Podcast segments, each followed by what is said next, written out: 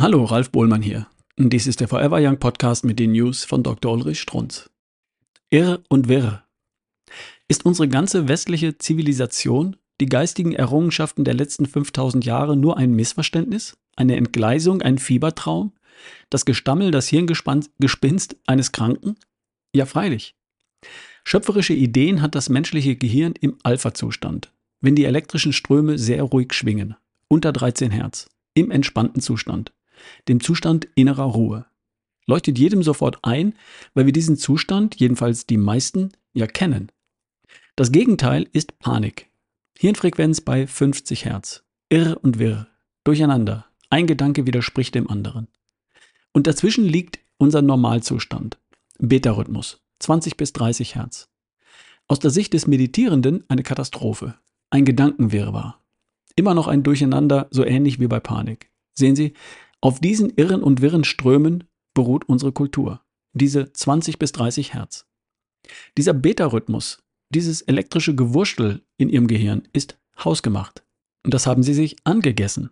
Sie sind eben doch erst einmal ein Chemiebaukasten. Durch den Genuss von künstlichen, leeren, reichlich Kohlenhydraten haben sie ihre Gehirnfrequenz gesteigert. Und das wurde heute Normalzustand. Das gilt schon für Tausende von Jahren. Ackerbau und Viehzucht gibt es nun mal schon so 9.000 bis 10.000 Jahre.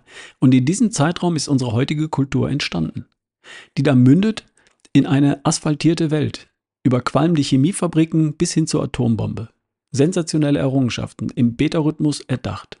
Irr und wirr. Normal wäre etwas anderes. Normal wäre innere Ruhe, Abstand, Souveränität, Überblick, Abwägen, Alpha-Zustand. Von mir aus langsamer Beta-Zustand. Man könnte von einer abwegigen Fantasie sprechen, wenn es da nicht ganze Völker gäbe, die das begriffen haben und praktizieren. Wie Sie wohl wissen. Aber das sind rückständige Völker. Die haben keine Massenindustrie, die haben keine Panzer, keine Raketen, keine Langstreckenbomber. Wie gesagt, rückständig, Alpha-Zustand, innere Ruhe. Theoretisch haben wir die Wahl. Praktisch nicht. Das merkt jeder von Ihnen, wenn er einmal versucht, seinem Nachbarn von der Idee No Carb zu überzeugen. Den Weg zurück gibt's nicht mehr. Lösung ist immer eine individuelle. Kümmer dich um dich selbst. Vielleicht, vielleicht wird ja ein zweiter Gandhi aus dir. Und wenn wir zehn davon hätten? PS, gucken Sie mal ein Foto von Gandhi an.